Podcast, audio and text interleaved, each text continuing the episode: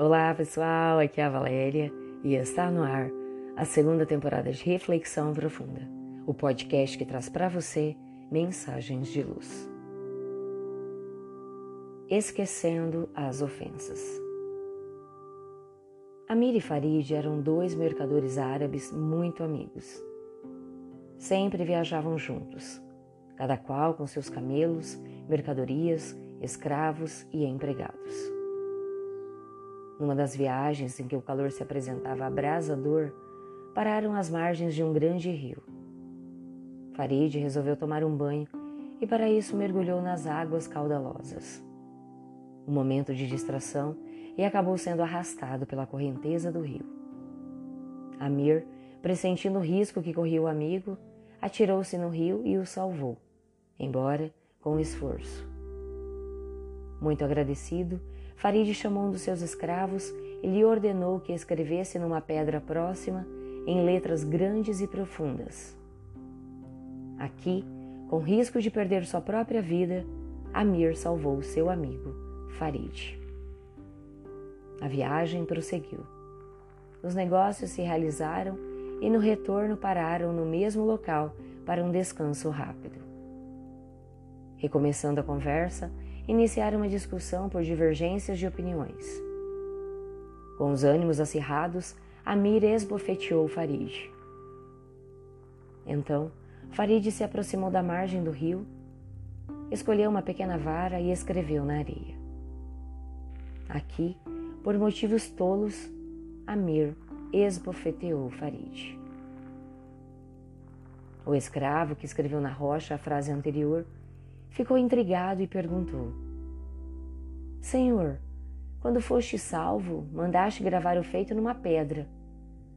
Agora escreveis na areia a ofensa recebida. Por que ages assim?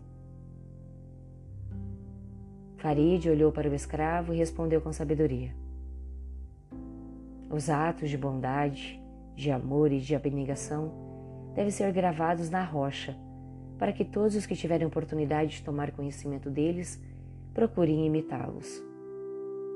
Porém, quando recebemos uma ofensa, devemos escrevê-la na areia, bem perto das águas, para que seja por elas levada.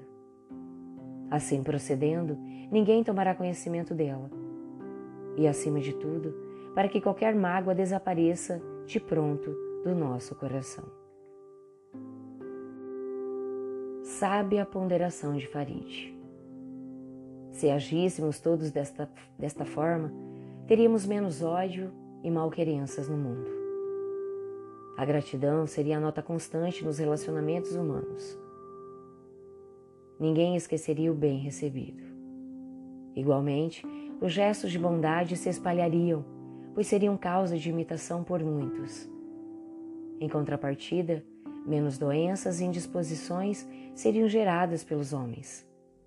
Pois não alimentando mágoa nem rancores, viveriam mais serenamente, o que equivale a menos propensão a enfermidades. A mágoa é sempre geratriz de infortúnios para si e de infelicidade para os outros. Você sabia que foi por ser o mais sábio terapeuta que Jesus recomendou o perdão aos inimigos? E mais, que ele recomendou pagássemos o mal com o bem?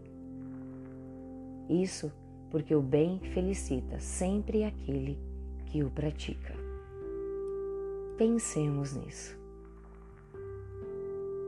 Fonte: Redação do Momento Espírita com base em história publicada no jornal Correio Fraterno do ABC, em janeiro de 1997.